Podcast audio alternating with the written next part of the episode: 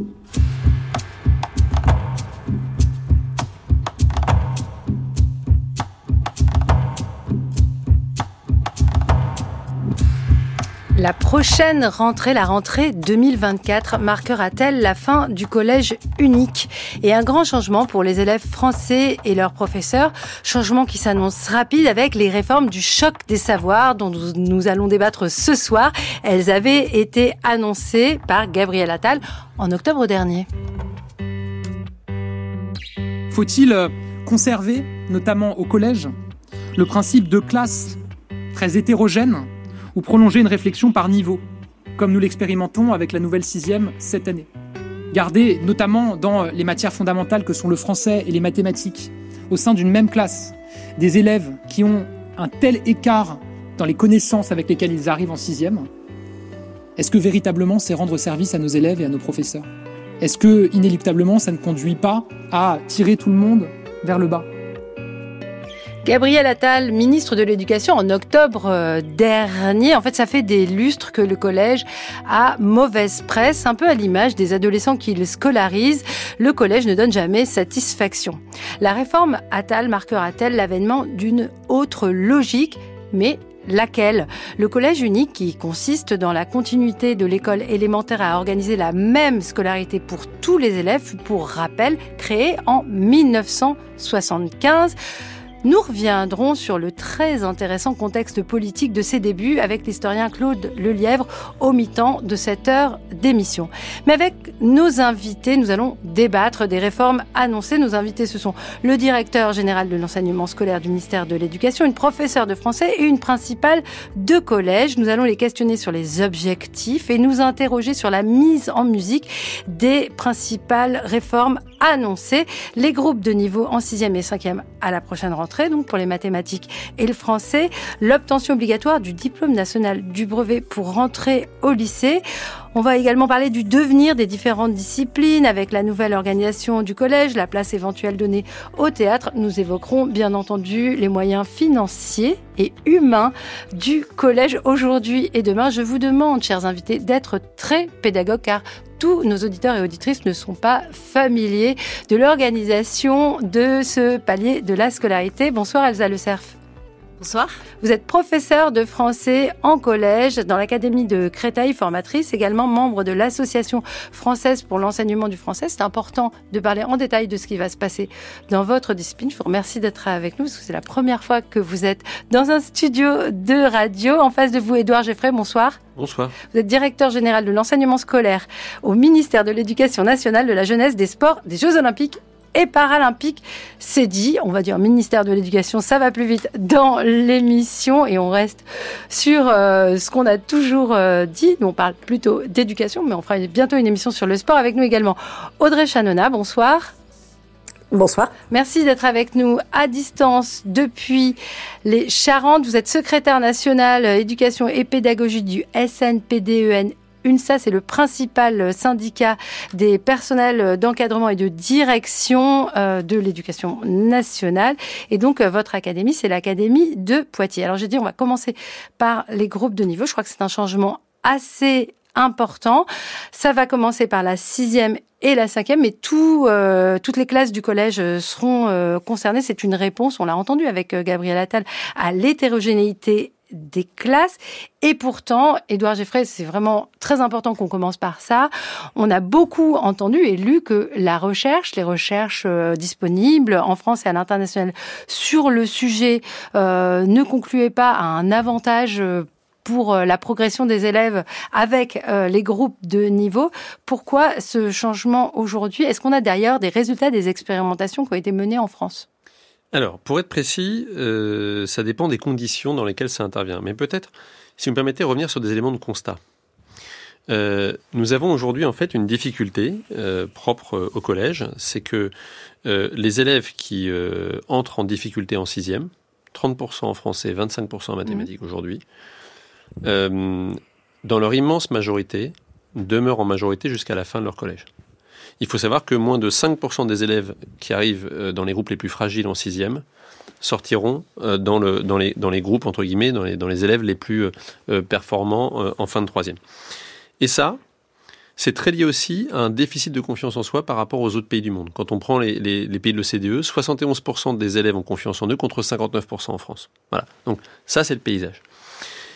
Pour répondre précisément à votre question sur les groupes de niveau, euh, il faut distinguer deux choses. Les groupes de niveau et les classes de niveau. Les classes de niveau, ça ne marche pas. C'est-à-dire que si vous avez une classe sur toutes ces matières qui réunit euh, des élèves, on va dire, de, de, niveau, euh, non pas homogène, mais moins hétérogène, ça, ça marche pas, parce qu'il y a besoin d'une émulation, etc. En revanche, ce que montrent des, des expériences internationales, puisque c'est le cas de la Suisse, de la Suède, du Danemark, c'est qu'encore sur certaines disciplines fondamentales, vous regroupez les élèves par groupes moins hétérogènes, donc sur une partie du temps seulement, et que vous avez la possibilité de passer d'un groupe à l'autre, Question très importante. Question très, très importante que celle euh, de la fluidité en fait de, de, ces groupes. On va peut-être euh, s'arrêter là-dessus avec vous, Audrey Chanona. Déjà euh, sur cette organisation donc assez particulière, les groupes de niveau ne concernent pas toutes les disciplines. Donc on n'a pas des classes de niveau comme on a pu connaître. La sixième 2 est moins bien que la sixième 1 parce que on fait de l'anglais et pas de l'allemand, etc. Alors Aujourd'hui, c'est différent. Là, en même temps, c'est un sacré défi pour euh, ceux et celles qui font les emplois du temps. Je crois que c'est un peu le travail des principaux et principales et aussi des adjoints. Oui, alors je pense qu'effectivement, on peut, on peut pas dire l'inverse. On a, on a surtout un vrai défi d'une, d'une extrême nouveauté et puis d'une, d'une organisation qui sera euh, complètement différente de ce à quoi on, on, a l'habitude. Ça veut dire effectivement des contraintes euh, d'emploi du temps euh, extrêmes. Après, je suis pas sûre que l'aspect technique soit, soit le, le, problème le plus, le plus important. Monsieur Geffrey tout à l'heure évoquait effectivement des, des groupes de niveau et non des classes de niveau. Alors, nous, on est parfaitement d'accord. Hein, dans notre syndicat, les, les classes de niveau, on n'y croit absolument pas. On est quand même très dubitatif également sur les, groupes de niveau parce qu'en fait, euh, ces groupes, pour pouvoir fonctionner, devraient être dans une adaptation euh, perpétuelle euh, à laquelle l'école n'est absolument pas habituée aujourd'hui. Donc, donc c'est vrai que nous sommes à la fois effrayés par l'aspect technique, mais surtout par les mm. impacts sur les élèves. Voilà, on est très inquiet sur euh, les impacts que ça pourrait avoir sur les élèves les plus en difficulté. Alors moi, ça m'intéressait tout de même de, de parler de l'aspect technique parce qu'on sait, euh, de par la, la recherche hein, des, des, historiens en, éducation, on cite souvent dans cette émission Antoine Pro, évidemment, qui est un, un des historiens les plus connus, qui a travaillé sur la question du changement dans l'école, c'est même le titre d'un de ses ouvrages, que euh, ces difficultés techniques peuvent euh, bien peuvent provoquer l'échec euh, d'une d'une réforme. Alors par exemple, alors j'ai une question tout à fait euh, simple, Édouard Geffray, et puis on, reviendra à Audrey Chanona. Comment on décide de la répartition des élèves? Sur quelle base on les met dans tel ou tel groupe de niveau? Alors sur, le, sur la base de l'appréciation de leurs professeurs, dont c'est le métier, de, par définition, euh, enfin une partie du métier euh, d'évaluer leurs élèves, et avec la possibilité d'ajuster les groupes en fonction notamment des résultats aux évaluations nationales. Autrement dit, le professeur de CM2, dans le cadre du dialogue, si je prends l'entrée en sixième, hein, mm. dans le cadre du dialogue entre école et collège, va apporter un certain nombre d'éléments d'appréciation sur le niveau de ses élèves d'abord, donc qui permettra de constituer les groupes. Et puis on a des évaluations euh, nationales, comme vous le savez, au mois de septembre, qui éventuellement permettront d'ajuster si on s'aperçoit que euh, euh, ces groupes ne correspondent pas ou si un professeur constate que les, dans, le groupe, dans les groupes qu'il a au début du mois de, septembre, il y a une hétérogénéité qui serait, qui serait, on va dire, dommageable. Mais autrement, c'est bien, on part de l'appréciation du professeur sur ses élèves. On va passer à l'enseignante Elsa Le Cerf, vous qui êtes professeur de français et vous enseignez à des sixièmes. Est-ce que euh, ça euh, vous semble plus pertinent d'avoir euh, des classes, puisque vous, vous, aurez des groupes de niveau, hein, plus homogènes pour faire progresser les élèves, ou est-ce que ça ajoute pour vous plus de complications? Alors moi, ça me semble moins pertinent. Euh, ça me semble moins pertinent, même si je sais que euh, les, effectivement, je, je, les élèves sont en difficulté et euh, on n'a pas forcément trouvé la solution idéale. Euh, mais ce qui se passe, c'est que les élèves qui vont qui arrivent en sixième et qui sont en difficulté ne commencent pas euh, à être en difficulté depuis un an. C'est quelque chose qui dure depuis longtemps. Et euh, je trouve que, en, en, enfin, mon inquiétude en fait, c'est que en les mettant dans des groupes de niveau, mais qui seront en fait pour tous leurs enseignements en français et en mathématiques. Hein. C'est-à-dire que c'est des groupes, mais c'est pour 35% de, la durée de, l'enseignement. Euh, je, je, crains que ces élèves se sentent euh, vraiment stigmatisés, mis sur le côté, comme s'ils n'avaient plus le droit de suivre l'enseignement qui était dispensé au reste de la classe. Ils sont vraiment isolés du groupe et ne peuvent plus bénéficier de l'hétérogénéité de, de, la classe. Parce que pour vous, l'hétérogénéité peut être... Euh, pour moi, l'hétérogénéité, c'est quelque chose de très positif. Euh, les élèves entre eux peuvent s'expliquer des choses. Euh, parfois, on demande à un élève de reformuler quelque chose. C'est un élève plus à l'aise qui va pouvoir le faire. Et, et, et, et c'est totalement autre chose si c'est un élève qui le fait que si c'est le professeur lui-même. Je ne dis pas que systématiquement, ça passe, euh, le professeur passe par un traducteur qui serait un élève, mais euh, on a vraiment besoin de ce, de ce, relais et ça permet à des élèves d'entrer dans les apprentissages, euh, des élèves qui sont totalement en retrait ou en refus de l'enseignement. Quand ça passe par un élève, il se passe autre chose en fait. Est-ce que ça, c'est pas parce que vous êtes suffisamment à l'aise, parce que ça fait longtemps que vous enseignez et que vous avez acquis un, savoir-faire. Euh, Alors effectivement, forcément je tous pense qu'enseigner à des groupes hétérogènes, c'est pas forcément toujours évident je suis d'accord avec vous que, alors je ne vais pas non plus me glorifier, hein, mais je pense que euh, ça, ça, demande du métier, de l'apprentissage. Et là, c'est là qu'intervient la question de la formation aussi. Mmh. Euh, formation initiale qui, est, qui me paraît euh, quelque chose de, de, de, ben, de, très important, mais formation continue aussi, euh, puisqu'on on, on, apprend tout au long de sa carrière. Moi, ça fait 30 ans que j'enseigne et je continue encore à apprendre Donc, des choses. Sacrée expérience. Euh, et, à, et, à, et, à, beaucoup apprécier ce métier d'ailleurs, parce que justement, je, je, je suis toujours en recherche, je lis beaucoup de recherches, j'échange avec mes collègues et c'est ça qui, qui, me nourrit aussi. Édouard Geffray, alors j'ai une double question. D'abord, qu'est-ce que ça veut dire les difficultés des élèves? Parce que un élève en difficulté euh, euh, n'est pas représentatif des autres élèves en, en difficulté. On peut avoir euh, euh des, des, problèmes de d'acquisition de, la lecture, mais on peut aussi avoir euh, des, des, problèmes complètement différents, des problèmes d'attention, par exemple. C'est que beaucoup d'élèves en ont, et ça, ça, ça, change tout en fait, suivant les enfants. Et qui va enseigner à ces groupes les plus difficiles, sachant que bon, on manque de professeurs alors, euh, pour vous répondre, il y a plusieurs choses. D'abord, on passe, euh, enfin, la plupart du temps, quand on parle des cours de niveau, on s'intéresse aux élèves les plus en difficulté. C'est normal et c'est bien, mais il n'y a pas que. On parle bien de tous les élèves. Et l'intérêt de ces groupes de niveau, c'est de faire en sorte que les élèves les plus en difficulté apprennent dans des conditions, j'allais dire, euh, plus favorables, avec des effectifs réduit et même très réduit puisque notre cible c'est grosso modo une quinzaine d'élèves par groupe. Donc ça c'est la première chose. Euh, si je suis euh, un peu, si j'ai des compétences un peu fragiles, euh, je ne suis pas du tout relégué. Je ferai bien le même programme, simplement je le ferai à 15 au lieu de le faire à 30. Et donc au lieu d'être au fond de ma classe et de souffrir de, de, ne pas comprendre une partie de ce qui se joue, d'être en retard ou de mettre du temps, etc., etc. Eh ben, je serai enfin dans un environnement où je pourrai donner le meilleur de moi-même. Ça, c'est le premier point. À partir de là, donc, euh, et je reviens là-dessus parce que c'est important, il ne s'agit pas de, de, supprimer euh, euh l'hétérogénéité, ça n'existe pas. Je parle sous votre contrôle, madame, puisque vous avez euh, des élèves tous les jours devant vous. Euh, le niveau, c'est entre guillemets un spectre. On a 30 élèves, on a 30 élèves différents.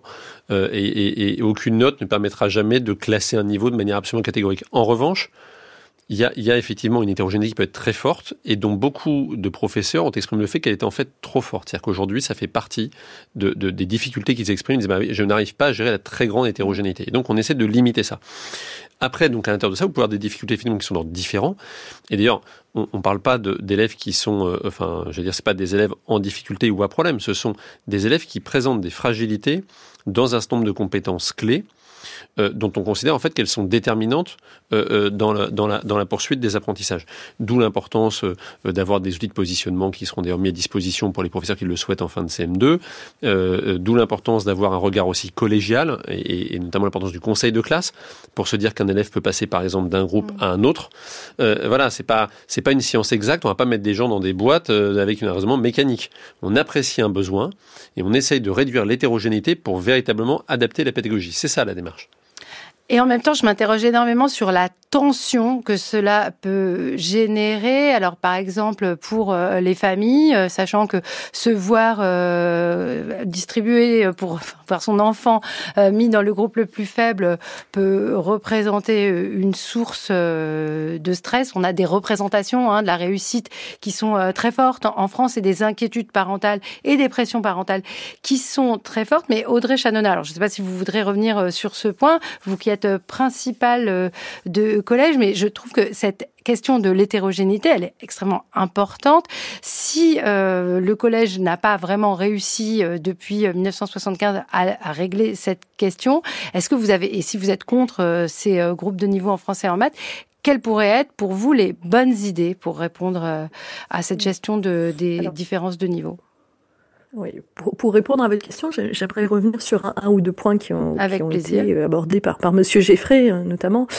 Euh, il est très clair que la question de l'hétérogénéité est au centre de, de, notre interrogation de ce soir.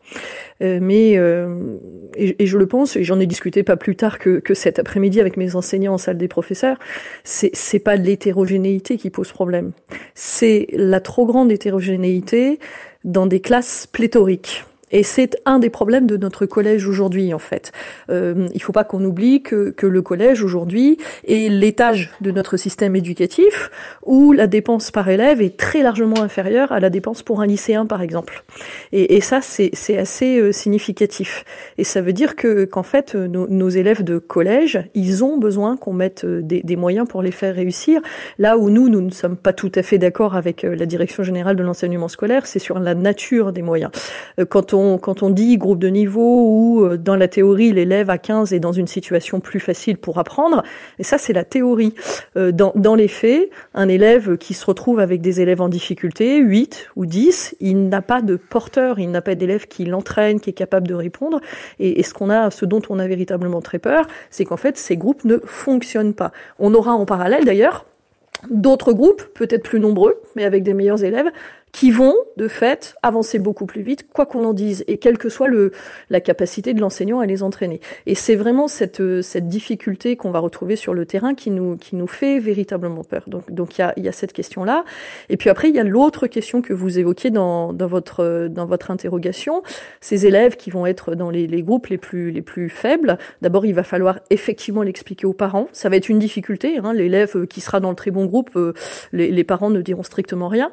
Les autres, il va falloir qu'on les accompagne. Il y a une question profonde de valeur dans cette histoire-là, et notamment une question d'estime de soi. Et pour nous, c'est absolument indispensable. Un élève devient toujours l'image qu'on lui renvoie. Et si on lui renvoie l'image d'un élève en difficulté euh, sur 9 heures de cours en sixième ou 8 en cinquième, ce que ce sera le cas, eh bien cet élève-là va rester en difficulté. Et c'est vraiment ce dont on a très peur. Le regard des parents qui va être très difficile à accompagner, et puis surtout l'estime de soi de, l'enfant. On est, sur un désaccord profond de, valeurs et, c'est ce qui nous pose véritablement problème, nous, en tant que, en chef d'établissement. Et puis après, il y a la question que vous évoquiez de la faisabilité des contraintes techniques qui vont être extrêmes. Oui, alors euh, est-ce que les, professeurs euh, seront d'accord pour se voir attribuer euh, tel ou tel groupe? Ça, pose question. On n'en est pas encore là. Mais Elsa Le Cerf, vous, vous qui enseignez, est-ce que cette, cette histoire de prophétie autoréalisatrice, parce qu'on dit beaucoup que, et c'est étudié, hein, en éducation ça compte, est-ce que vous avez peur également que des élèves mis dans des groupes plus faibles se sentent stigmatisés et progressent moins de ce fait. Bah, bien sûr, moi, moi je, suis entièrement d'accord avec ce qui vient d'être dit sur le, le, côté. Euh, euh, enfin, euh, je, je, crains. L'intention est bonne puisqu'effectivement il faut accompagner nos élèves qui sont en difficulté. On a vraiment besoin de, de soutenir certains élèves davantage, mais je, je, pense vraiment pas euh, pour euh, pour pour connaître ces élèves au quotidien, pour voir que justement dans une classe on a besoin de l'émulation pour euh, pour faire réussir. Euh, je, je, ne pense vraiment pas que ça soit ça, ça soit euh, une bonne, une bonne ça, solution. Quoi. Ça vaudrait pas le coup quand même pour euh, travailler la fluidité en lecture, dont on Alors sait qu'elle est mais ça, très imparfaite. Je, je, pense, je pense trop d'élèves un tiers. typiquement, je pense que euh, sur des compétences très ponctuelles, comme d'ailleurs on, a pu le faire cette année avec la réforme de, de, la sixième, où on a eu euh, une heure de soutien, euh, de soutien ou approfondissement, et dans les groupes de soutien, euh, on, devait, enfin, on, devait, on devait choisir à chaque fois français ou mathématiques, soutien ou approfondissement, et certaines expériences ont pu être menées, et là pour le coup ont été positives, mais en plus, ce qui est un peu troublant, c'est qu'en fait, on vient d'expérimenter ça et que oui, bah justement. Voilà. Mm. Déjà, on, passe à autre chose. Mais euh, moi, je voulais revenir aussi sur euh, le, pour l'hétérogénéité. Euh, on a parlé donc de enfin de l'importance de l'hétérogénéité pour l'apprentissage. Je voulais aussi dire sur le côté humain, parce qu'au collège, on forme aussi des futurs citoyens. Et apprendre à vivre avec les autres, c'est important avec ceux qui sont pas forcément issus du même milieu social, qui n'ont pas forcément les mêmes. Il restera les autres heures de classe dans, dans les autres matières. Oui, oui, c'est vrai. Mais bon, c'est vrai que c'est 35% quand même de l'enseignement. Si on prend les mathématiques. Beaucoup les mathématiques et, le français, euh, au collège, en tout cas, c'est mis euh, dans. dans euh, et puis c'est vrai que moi, hein, voilà, moi comme je vois que c'est toutes les heures de mon enseignement, c'est ça qui me terrifie. Je peux pas utiliser justement tout ce que en littérature, ça soulève pas mal de questions existentielles et voilà, j'ai, je trouve que c'est important d'avoir différents échos par rapport à ça et qu'il puisse y avoir des relances sur sur des thématiques qui sont qui sont parfois très riches. Donc, et, que, euh, et, que, vous préférez euh, traiter en, en, en classe en, en hétérogénéité. Oui, c'est ça. Et puis, et puis il y a la notion de projet aussi, mais ça. Des projets, donc euh, par exemple, de classe. monter une pièce de théâtre ou faire un, projet collectif, c'est ça les, les, les projets qu'on peut mener. Voilà, des projets qui existent déjà et qu'on ne peut plus mener parce que si c'est un groupe de niveau qui va changer pendant, pendant l'année, voilà, en espérant. Mais c'est fou le nombre de, de choses qu'on peut dire sur euh, l'organisation euh, d'une année euh, scolaire et même dans seulement deux matières. Et ce soir, on parle un peu plus du français avec vous, Elsa Le Cerf. une question très précise, Édouard Geffrey, on vient de faire mention de l'heure de soutien. C'était une heure qui qui intervenait, enfin qui était nouvelle parce qu'on avait supprimé l'heure de techno en sixième. Qu'est-ce qu'elle devient cette heure de soutien? Alors donc cette heure, elle, permettait effectivement à des élèves, enfin cette année, hein, elle permet à des élèves de bénéficier de soutien ou d'approfondissement en fonction de leurs euh, compétences acquises ou, fragiles. Euh, donc pour le coup, cette heure-ci l'année prochaine, elle sera supprimée puisque donc on passe de 26 à 25 heures. On passe de 26 à 25. donc vous, voyez, c'est un peu troublant quand même d'avoir une heure de cours de moins pour euh, augmenter le niveau des élèves. Euh, D'abord, en termes de, de, progression des horaires obligatoires, on aura 24 heures en CM2, 25 heures en 6e, 26 heures. Oui, mais 25 au lieu de 26. Donc vous avez une progression euh, entre guillemets un peu plus linéaire qu'aujourd'hui. Et deuxième élément, euh, on prévoit la possibilité, notamment pour les élèves qui en auraient besoin, de bénéficier justement d'heures de soutien en 6e en plus, qui notamment permettront d'ailleurs de, enfin, qui s'appuieront notamment sur les professeurs des écoles qui interviennent déjà depuis cette année au collège, avec euh, succès, je crois. Enfin, en tout cas, il y a une, une forme d'unanimité pour dire que euh, euh, la présence des professeurs des écoles en soutien au collège fonctionne. des mails. Et donc, du coup, bah, dans l'établissement, en mm. tout cas, c'est quelque chose. On verra avec Mme Chanouna ce qu'elle en dit, mais je crois que c'est globalement assez salué. Et donc, ça permettra aux professeurs des, des, écoles, évidemment, de continuer à intervenir au collège, et puis aux, élèves qui sont éventuellement les plus en difficulté, bah, de pouvoir de, de pouvoir faire un peu plus de français et, de mathématiques pour précisément euh, euh, rattraper, entre guillemets, plus vite leurs éventuelles difficultés. Et du coup et, la techno, elle reste la, elle, réapparaît pas. En cinquième, quatrième, troisième. Ok. Euh, J'ai aussi une question sur euh, les, les, moyens. Donc une heure de moins, mais est-ce qu'on aura des, des professeurs en, en, plus? Ça avait été plus ou moins suggéré par Gabriel Attal en, en décembre, mais d'après les dernières euh, informations euh, disponibles, les moyens seraient constants. Qu'en est-il à ah l'heure où nous parlons? Les moyens sont pas les, les moyens ne sont pas constants puisque donc alors il y a d'abord donc le cette, fameuse entre guillemets 26e heure de 6e, donc, euh, et, si je puis dire euh, redistribuée donc, au profit de ces groupes de niveau. Donc, pour vous dire de grandeur, c'est l'équivalent de 1500 euh, équivalents temps plein. Et puis, on a, la ministre a, l'a précisé l'autre jour, on a 830 emplois supplémentaires. Donc, au total, en fait, pour financer ces groupes de niveau, on ajoute 2330 ce qu'on appelle l'équivalent temps plein, donc euh, emploi. emploi d'enseignants D'enseignants dans, le, dans, dans notre euh, système éducatif au niveau du collège. Et en 6e, 5e en l'occurrence. On va les trouver, ces, ces enseignants Donc il y en a 1500 qui existent déjà. Le nombre de contractuels euh, Il y en a 1500 qui existent déjà et il y en a 830 qui vont, qui vont être recrutés, bah, soit par le biais du concours, soit le cas échéant euh, en fonction des rendements des, ce qu'on appelle des rendements des concours, c'est-à-dire du, du, taux de réussite au concours euh, par des contractuels, puisque vous savez qu'on peut effectivement recruter des contractuels quand c'est nécessaire. Mais oui, euh, et c'est compliqué la question des, concours parce qu'on on, voit que ça reste difficile pour l'éducation nationale de recruter cette année comme l'année qui a précédé avec des chiffres, bon, on, va voir, mais qui sont toujours assez bas. Et puis ça, dépend un peu des académies, les académies, bah, de Créteil, on en parle très souvent dans cette émission, étant particulièrement touchée par les problèmes de remplacement, mais euh, ça peut euh, concerner aussi euh, Paris, d'autres endroits. Audrey Chanonnet, je ne sais pas ce qu'il en est dans l'Académie de Poitiers, mais est-ce que pour vous, cette nouvelle organisation nécessiterait des moyens supplémentaires en termes de professeurs? Est-ce qu'il faut aussi des formations? Alors c'est là que nous ne sommes pas tout à fait d'accord sur, euh, sur, sur, sur les chiffres. Euh, Monsieur mmh. Nous indique que, que ces 1500 ETP existent déjà, mais en fait c'est des, c'est des ETP qui ont été des équivalents temps plein, des postes, des postes qui ont été récupérés sur de la technologie. J'en profite pour faire un petit insert. ETP c'est équivalent temps plein. De l'éducation. Allez-y. Oui, équivalent temps plein, c'est-à-dire j'ai euh, poste, poste d'enseignant.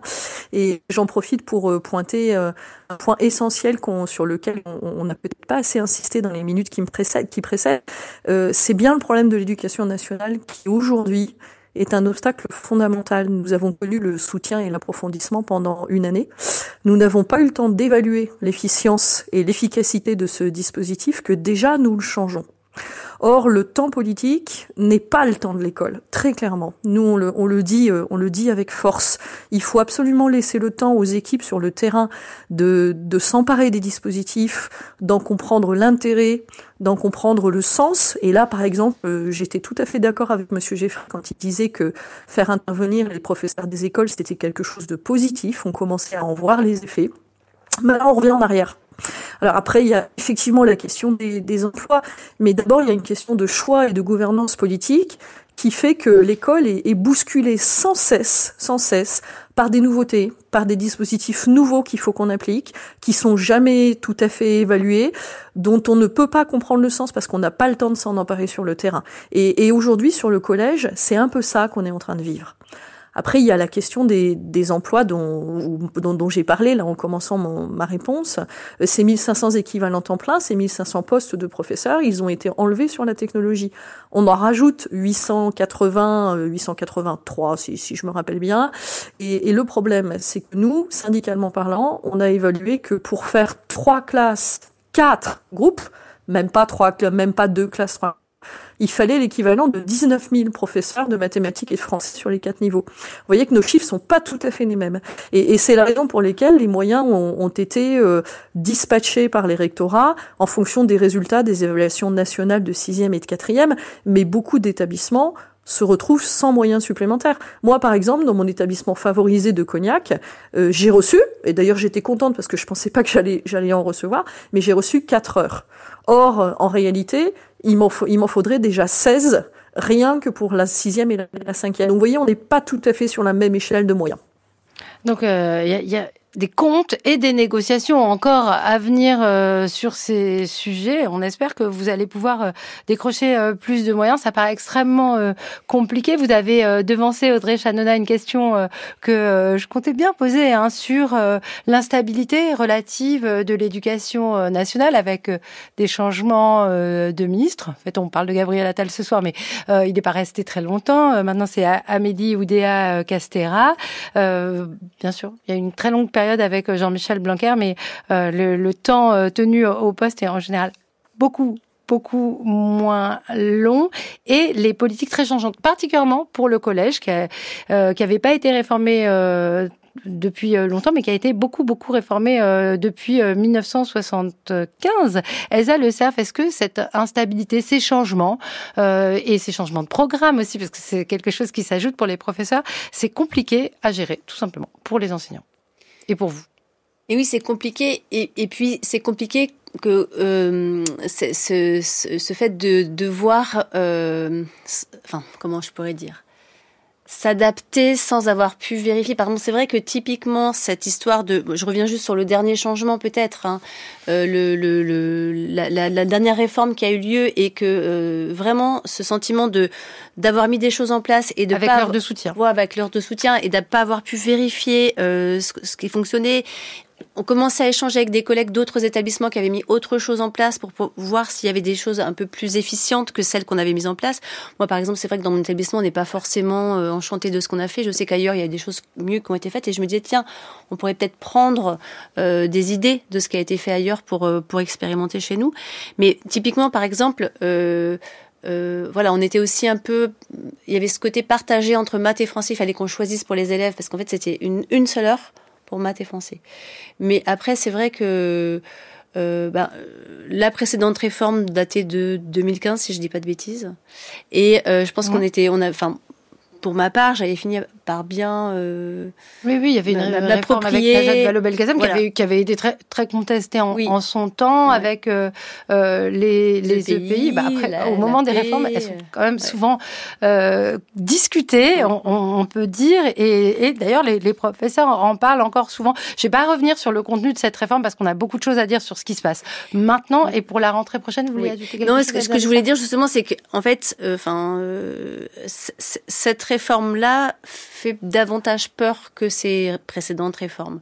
Euh, pour, euh, Parce qu'elle modifie la structure du collège pour Voilà. Et, et, notamment, tout à l'heure, on a, on a parlé rapidement du conseil de classe et euh, du fait de modifier euh, les, les, les, groupes à ces moments-là, etc. Mais ce qui va être très compliqué, c'est à quel conseil de classe les professeurs de français et de maths vont assister. Euh, puisque dans mon établissement, ce qui est prévu, c'est des alignements sur trois ou quatre classes ce qui va se passer pour créer des groupes de d'élèves en difficulté, euh, enfin les groupes de mm. voilà. Euh, et donc c'est-à-dire qu'on interviendra sur trois ou quatre classes et euh, à quel conseil de classe ira-t-on euh, Quelles seront les, euh, les relations euh, pédagogiques avec les, les équipes euh, pourra-t-on, enfin moi je, je, sais que je suis professeur principal de sixième depuis fort longtemps, je ne pourrai plus l'être parce que j'estime que si je suis professeur principal de seulement 30% des élèves de, de, de, de, la classe, ça sera compliqué. Euh, voilà, je trouve que c'est des, des, choses qui, qui font que... Oui, vous avez l'air un peu un peu submergé. C'est vrai voilà. cette histoire de professeurs principaux, les, hein. les, professeurs de français et de maths. Euh... Non, alors euh, rien ne l'interdit. Aujourd'hui, on a déjà des professeurs principaux en dans tous les niveaux qui sont euh, dans tous les niveaux d'enseignement qui n'ont pas toute la classe. Un professeur de langue peut être professeur principal et pas forcément toute la classe. En revanche, ce qui est vrai, c'est que ça implique notamment entre enfin, les professeurs de toute français la classe. et les professeurs, de, enfin entre professeurs de français d'une part, entre professeurs de mathématiques d'autre part, effectivement, un travail approfondi euh, autour des groupes d'élèves qui, euh, j'allais dire, se, se, seront euh, enfin, seront issus, par exemple, des trois classes, comme dans, dans votre cas, euh, à la fois en termes de coordination des progressions pédagogiques, parce que c'est ce qui rend possible le passage d'un groupe à un autre, et puis euh, aussi en termes de, j'allais dire, d'appréciation de, de, un peu des, des, difficultés des uns et des autres. Mais, pardon, tant que j'ai le micro, juste, euh, on est quand même, c'est triste, mais il se trouve qu'on est un des pays du monde où euh, on a, quand on regarde les résultats, euh, mmh. c'est à 15 ans, hein, mais ça c'est-à-dire à la fin du collège, on a parmi les inégalités scolaires les plus fortes. Euh, D'ailleurs, en grande partie corrélées aux inégalités sociales. Le constat Et fait consensus en France. Le constat fait consensus. Mmh. Quand on regarde les résultats donc de PISA, PISA ce n'est qu'une évaluation parmi d'autres, mais en fait elle corrobore, elle est corroborée par tout le reste. On constate qu'on a de plus en plus d'élèves en très grande difficulté, et de moins en moins d'élèves qu'on appelle parfois dans les standards internationaux euh, très performants, c'est-à-dire grosso modo excellents ou très à l'aise. Il faut savoir qu'entre 2018 et 2022, on est passé de 13% d'élèves qui étaient très à l'aise à 7%. Et, et c'est une tendance en fait de long terme. Quand on regarde sur 30 ans, c'est-à-dire qu'on fabrique moins d'élèves excellents au collège, et en même temps, on a de plus en plus d'élèves qui sont en grande difficulté. Donc la question, c'est qu'est-ce qu'on fait? Soit on se dit, bah, en fait, on essaie de continuer comme avant en faisant des adaptations ponctuelles ici ou là, etc., etc. Soit on se dit, bah, regardons ce qui marche ailleurs. Et il se trouve que dans les pays que je citais tout à l'heure, qui ont fait ces groupes de niveau, et je dis bien groupe et pas classe, ils ont obtenu des résultats qui sont vraiment intéressants en termes de réduction des inégalités. Et vraiment, c'est Et aussi pour faire progresser les meilleurs, si je vous suis et bien. à la fois pour permettre... Parce que ça ferait partie des objectifs. Aux meilleurs de, de j'ai dire, d'être aussi à l'aise que possible, mais aussi et surtout pour réduire l'écart entre, entre, entre maîtrise scolaire et permettre d'avoir moins d'élèves en grande difficulté. Et vraiment, les résultats sont saisissants sur ces pays-là. Donc, ce qu'on essaye de faire en l'occurrence, c'est de s'en inspirer, de l'adapter bien sûr à notre modèle. Il ne s'agit pas de copier comme, comme, dire, comme des imbéciles, mais, mais de s'inspirer et de voir à quelles conditions on peut mettre en œuvre pour qu'on n'ait plus d'élèves qui soient aujourd'hui au bord du chemin comme on en a objectivement beaucoup trop.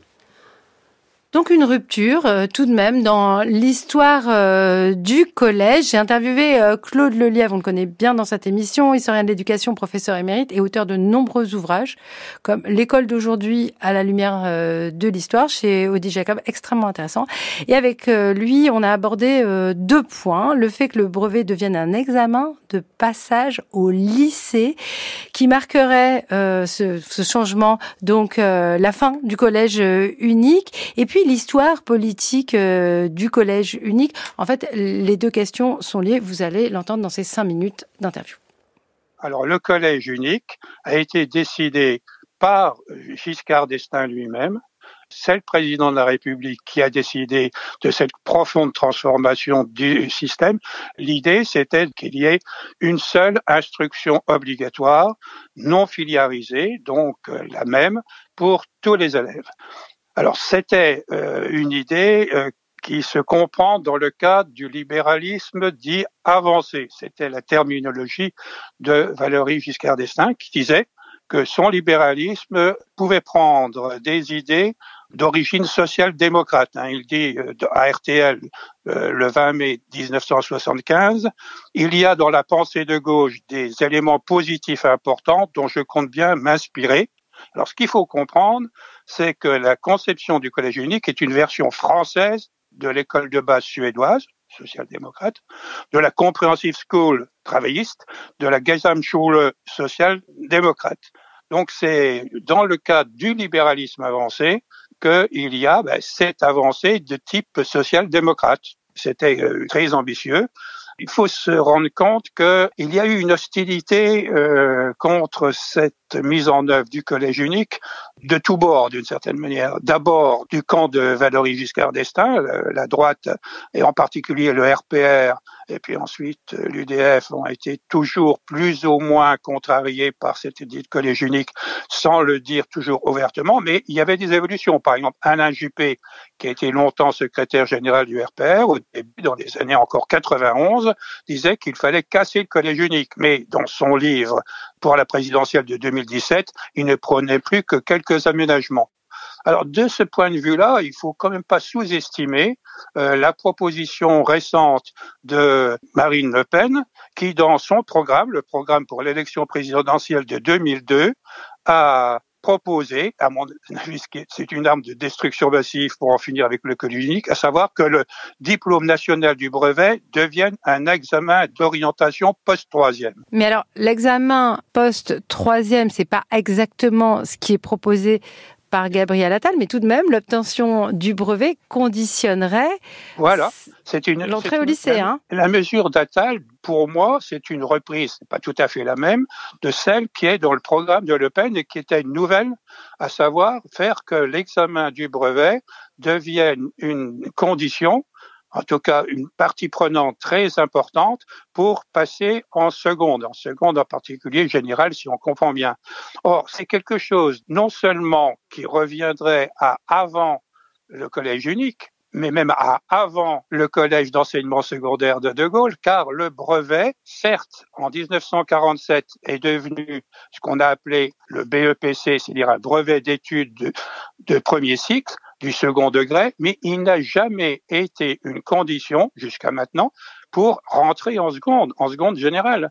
Donc, euh, on a affaire non pas à une rétropédalage vers le passé, mais à une projection vers l'avenir où euh, le brevet apparaît comme un examen d'ouverture ou de fermeture vis-à-vis -vis de certaines filières du secondaire, ce qui n'a jamais, jamais été. Sur la question du rôle du brevet, il n'y a pas une mobilisation forte, ce qui ne m'étonne pas, et pourtant c'est une clé fondamentale. Parce que si euh, on perd là, on perd tout. À partir de 80, le brevet d'écolage est attribué sans examen au vu des seuls résultats scolaires. Alors non seulement euh, le brevet n'a jamais été une condition pour rentrer en seconde, mais d'une certaine manière, à certains moments, il a disparu ou bien euh, c'était le contraire, c'était si on continuait en seconde, on pouvait avoir le diplôme et le placarder sur les murs. Alors il a fallu Chevènement 86 qui remette un examen écrit en mathématiques, français, histoire, euh, géo et éducation civique pour revaloriser le diplôme, disait-il pour euh, motiver davantage les élèves, pour les préparer surtout à aborder d'autres examens. En gros, c'était un examen qui ne comptait pas vraiment dans le destin scolaire, mais qui était au fond pour acclimater euh, les élèves à l'examen. C'est complètement nouveau et j'insiste sur le fait que c'est extraordinaire de voir que le ministre Attal, l'ex-ministre Attal de l'Éducation nationale, a prévu qu'il y ait des classes prépa pour repréparer au brevet ceux qui n'avaient pas eu. Eh bien, ça, c'est quelque chose de vraiment étonnant. Et ça montre à quel point, sans le dire, c'est la fin du collège unique qui est programmé le collège va être orienté par la préparation de cet examen.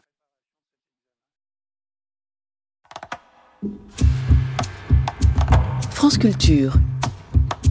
Être et savoir. Louise Touret.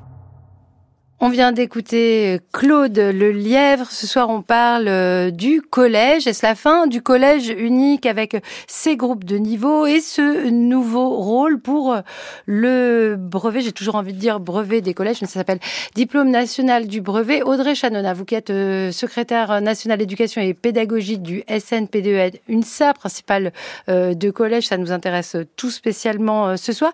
Est-ce que ce changement vous paraît important? Est-ce que faire du brevet un examen de passage, ça va changer beaucoup de choses, vous pensez? Alors je pense qu'il faut, euh, il y, a, y, a, plusieurs éléments de, de, réponse dans votre dans votre question. Je pense que l'idée était de de redonner son, son importance à, à ce à ce diplôme. Bon, nous on n'était pas persuadés de l'importance l'importance du, du brevet. Nos, nos mandats n'allaient pas du tout dans ce sens-là. Pour nous, il fallait supprimer les épreuves écrites et et ne garder que l'oral comme une forme de préparation à ce qui se passe euh, au lycée. Donc euh, donc de fait, c'est pas une idée sur laquelle on est on est d'accord.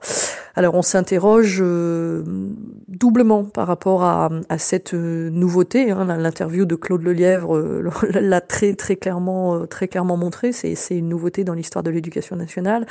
On s'interroge nous sur la suite. Effectivement, cette classe de, de prépa seconde qui, qui va exister, qui va qui va concerner 47 000 élèves qui vont passer en seconde générale et, et peut-être brevet, en seconde hein. professionnelle qui n'auront pas le brevet, voilà, et, et 8000 pour la seconde générale. Mais en tout cas, euh, ça va nous interroger à quoi va servir cette année. Euh, alors, nous avons assisté à une présentation de, ce que peut être ce nouveau dispositif de prépa seconde, et, le moins qu'on puisse dire, c'est qu'on n'est pas tout à fait convaincu par euh, ce qui nous a été présenté ni par les, objectifs de ce dispositif, ni par les, horaires. Alors on est assez dubitatif sur le devenir de ces de ces élèves, hein, les élèves qui vont en voie professionnelle leur faire faire une année de plus pour reprendre des, des, contenus et des compétences, pourquoi pas, mais on sait très bien que ce sont des élèves qui sont soumis au, au décrochage. On a bien peur qu'une année de plus, ça leur fasse, ça, ça, ça augmente encore le décrochage. Il y a par exemple des élèves qui vont aller vers une troisième prépa métier qui n'auront peut-être pas forcément le DNB et qui vont peut-être refaire derrière encore une, une prépa seconde, on est assez dubitatif. On mm. est assez dubitatif aussi pour le fait que pour l'instant, le, le, dispositif tel qu'il nous a été présenté euh, dans les horaires ne différencie pas les élèves qui n'auront pas le brevet et qui vont aller vers la voie professionnelle et ceux qui n'auront pas le brevet mais qui vont aller vers la voie générale. Pour l'instant, les deux grilles horaires sont, sont les mêmes. Or, on sait très bien que les attendus sont complètement différents. Donc, donc il y a, y, a, y a cette question-là. Ensuite, il y a la, la, question de la nature même des, des épreuves du DNB avec un, un, rééquilibrage des épreuves terminales et des épreuves ponctuelles qui jusqu'à présent étaient à égalité, hein, 400 et points. Et ça change en 2025. Voilà, et ça va changer en 2025 puisqu'on aura 60% de la note qui sera liée aux épreuves terminales et, et 40% qui seront liés au, au contrôle, contrôle continu. Alors d'ailleurs avec une part beaucoup plus importante liée aux notes et non plus au socle commun. Alors nous, on s'est profondément battu pour le faire vivre, ce socle commun. Hein, ce, ce, socle commun, il existe depuis 2005. Les premières idées ont été lancées par euh, Valéry Giscard d'Estaing lui-même, qui parlait déjà d'un socle de savoir fondamental pour tous les Français nécessaires. On sait très bien que même mmh. s'il va continuer à exister, en réalité, il aura plus du tout le même poids. Et vraiment, on, est très très dubitatif. Il y a plein de questions. Vous voyez, sur, sur ce qui nous a été présenté, on, est au mois de février et on a en mm. fait infiniment de questions auxquelles on n'a pas de réponse encore. Et c'est ce qui fait naître l'inquiétude des enseignants et des, et des chefs d'établissement. Qu'on voulait faire, faire entendre tout en débattant euh, de ces questions. On n'aura jamais autant parlé de Giscard dans cette euh, émission. Euh, donc, le socle commun de compétences euh, enfin de connaissances, compétences et, culture. Euh, il a été institué en 2005 suite à une par la loi Fillon suite à une énorme consultation euh, sur l'école qui avait à laquelle avaient participé au moins un million de personnes. Et là aussi, c'est un changement en tout cas puisque ça avait pris beaucoup de temps. Et c'est vrai que, alors il y a une note hein, du Conseil supérieur des programmes qui dit bah, finalement il n'est pas tellement compris ce socle commun. Peut-être on, on, devrait le, le modifier, en, en, changer la nature. Je me tourne vers vous, Édouard Geffray. Pourquoi on change euh, la, nature du, brevet en, en faisant euh, un coup près, euh, un, examen qui compte pour aller en, seconde? Écoutez, les, deux ministres successifs, Gabriel Attal et, Amélie Oudéa-Castéra, ont utilisé la même formule en disant qu'un examen qui a du sens, c'est un examen qui a des conséquences.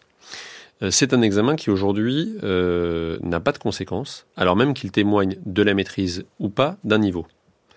Euh, il y a quand même un certain nombre d'élèves qui, ça rejoint ce qui précède, hein, arrivent au DNB en grande difficulté. Et ce diplôme national du brevet, en fait, eh ben, on constate que euh, leurs notes sont, euh, enfin, en tout cas leurs notes initiales, traduisent leurs difficultés. Je vous donne juste deux éléments intéressants. L'épreuve terminale de mathématiques au DNB, la note la plus attribuée, c'est 5.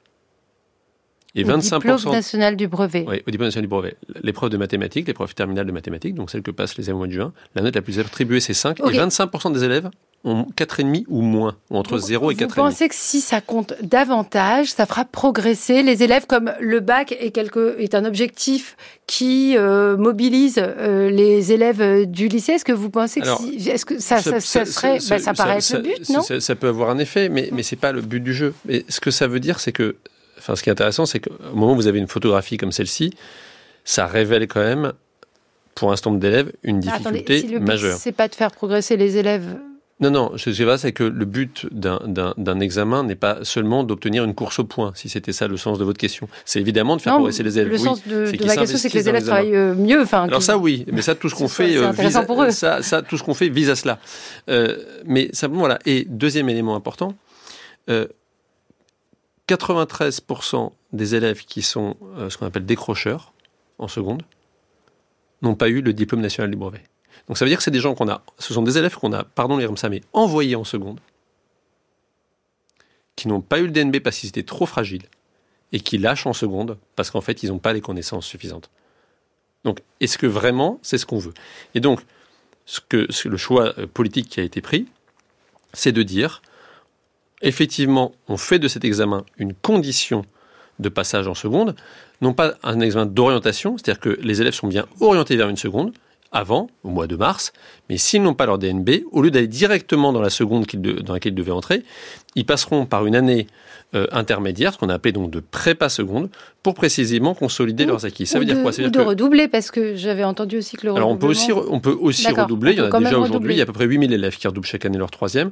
Le redoublement, euh, entre guillemets, euh, sec, autant il a beaucoup de sens, enfin pas sec d'ailleurs, mais le redoublement, il, il peut avoir beaucoup de sens et d'effets chez les petits, plus on, plus on avance en âge, moins il a d'effets. Donc ça peut être lié à des situations qui sont très personnelles, de type des, des, des, élèves qui ont été, par exemple, empêchés d'aller en cours pendant une partie de l'année, etc. Donc ça, je propose qu'on le laisse de côté.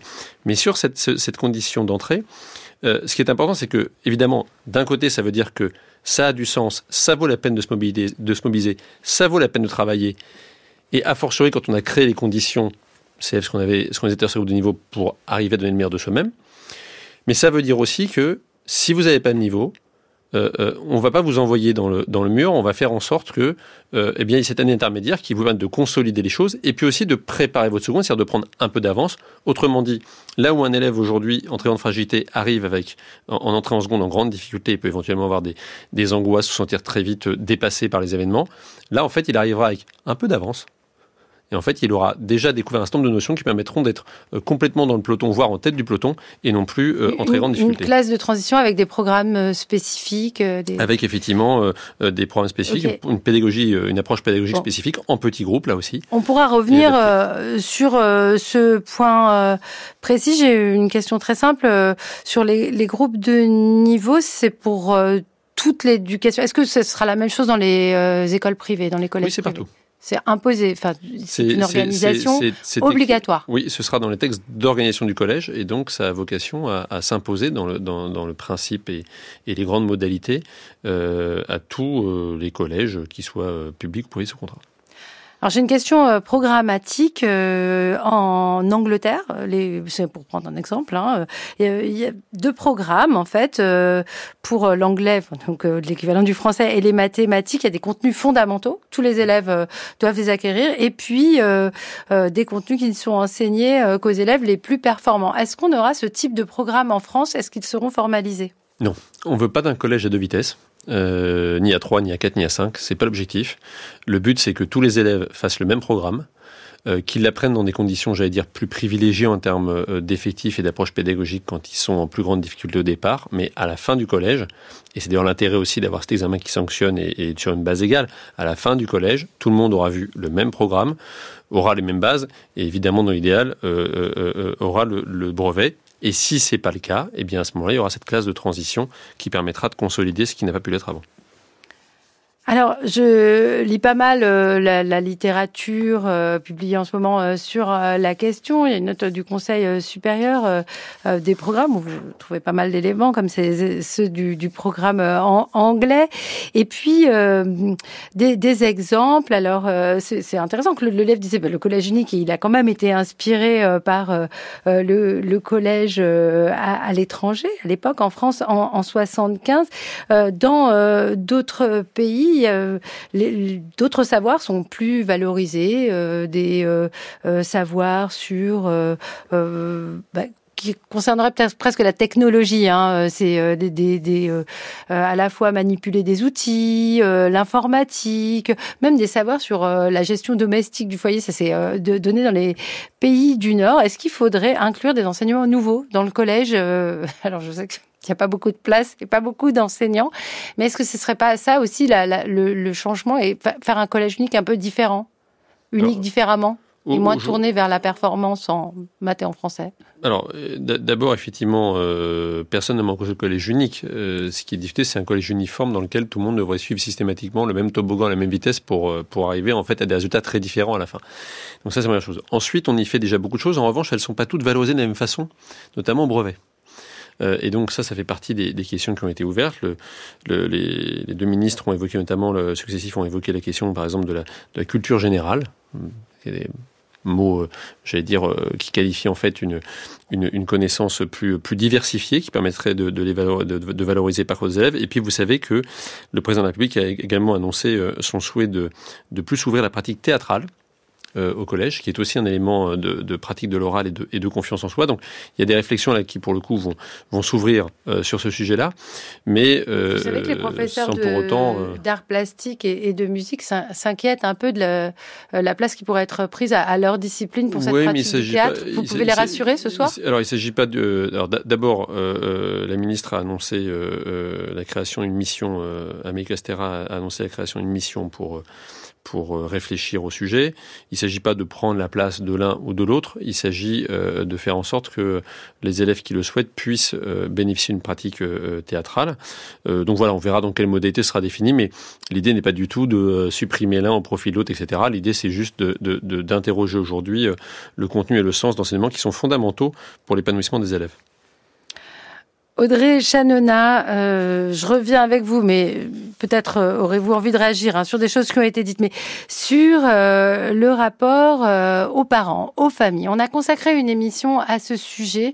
on sait que aujourd'hui, ça, ça, remonte beaucoup hein, de, de, vos collègues et des enseignants.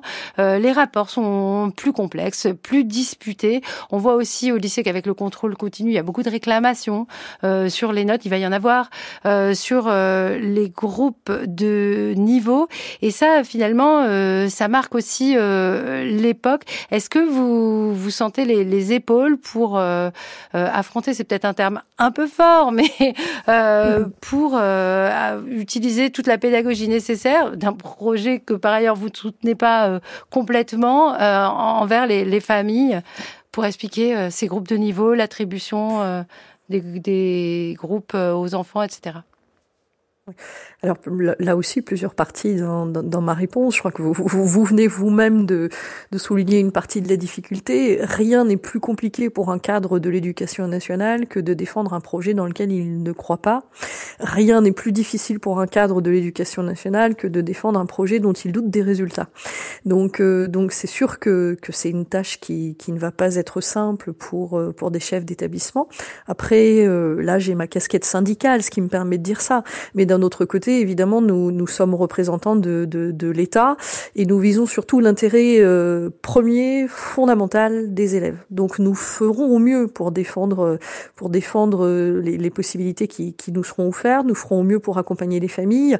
Vous, venez de, le dire très clairement. On n'est pas toujours dans une société qui est apaisée. Hein. Les tensions sont, exacerbées.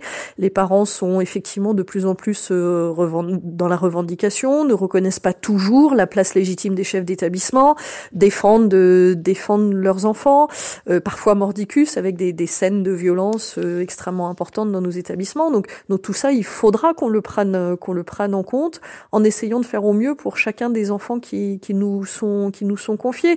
Donc nous nous ferons au mieux. Après, c'est vrai que c'est vrai que la question des, des élèves les, les, les, plus fragiles nous nous, nous taraude. Hein. C'est pour ça qu'on a dit que ce projet heurtait profondément nos valeurs. C'est d'abord et avant tout pour ces élèves.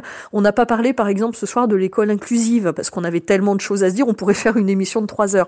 Mais, euh, mais en tout cas, on n'a pas parlé de l'école inclusive. Quelle sera la place de ces élèves avec AESH dans, dans, dans, dans, dans les, les élèves handicapés qui sont accompagné par des professionnels, je me permets. Oui, c'est ça, par des professionnels. Je, je, vous en prie, je vous remercie d'avoir reprécisé.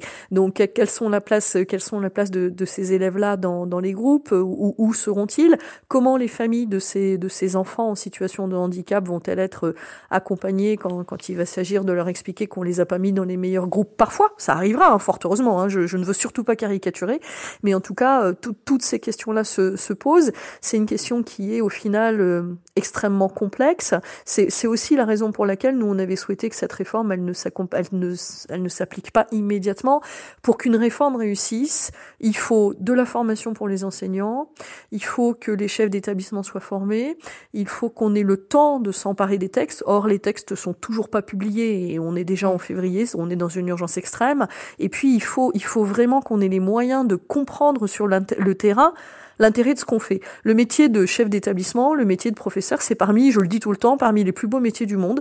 Mais par contre, il faut, il y a des enjeux. On n'a pas le droit de se tromper parce que c'est la jeunesse qui est, qui est dans nos mains et on a une place fondamentale. Donc il faut vraiment qu'on ait le temps de s'emparer des dispositifs, d'en comprendre euh, profondément le sens premier. Et là, après, on, on l'éducation nationale est là et on sera toujours là pour nos élèves, quels que soient les tests qu'on nous demande de d'appliquer, parce que c'est le sens de nos vocations.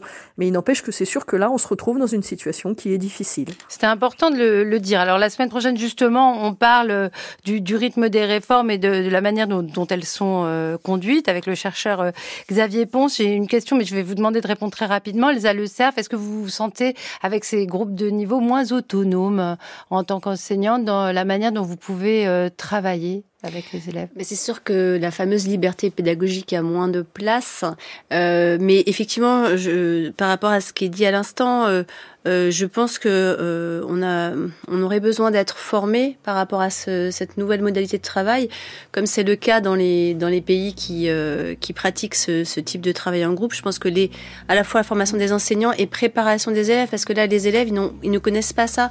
On n'a on pas dit, mais les élèves de, je dis juste ça, les élèves de de, de sixième, ils arrivent de CM2 où ils ont un seul enseignant et ils se retrouvent déjà face à neuf enseignants. Et là ils vont en avoir encore davantage. Donc on va reparler ensemble de cette réforme euh, du collège, je crois. Toute petite question euh, d'Avril Ventura et Edouard Geffrey. Euh, si on rate deux fois son brevet, qu'est-ce qui se passe On, rate pas deux fois son brevet. Ok. si on rate une fois, on va en prépa seconde. Et sur la prépa seconde, on rejoint la seconde qu'on voulait rejoindre. Sauf si on veut soi-même changer d'orientation, mais ça, ça dépendra de l'élève. Hmm, à, voir, mais à, suivre. En tout cas, vous reviendrez nous parler de cette réforme, j'espère. Edouard, je merci beaucoup. Pour nos élèves toujours et pour nos professeurs. Et pour Très Savoir, et merci à Avril Ventura, Perret, Legras et Élise euh, Le qui ont travaillé avec moi sur euh, cette émission. La semaine, le prochain épisode, nous parlons donc des réformes dans l'éducation nationale. Est-ce qu'on réforme trop vite? Je crois que c'est vraiment une bonne question dans la suite de ce dont nous avons parlé ce soir. Le langage est une machinerie complexe. Le neurologue Laurent Cohen nous embarque dans une nouvelle saison de la collection de podcasts originaux Votre cerveau. Faites vos propres expériences sonores en jouant avec lui. Euh, madame, est-ce que vous pouvez me donner la main, s'il vous plaît? La main? Qu'est-ce que c'est? Votre cerveau saison 5, réalisé par Louise André sur franceculture.fr et l'appli Radio France.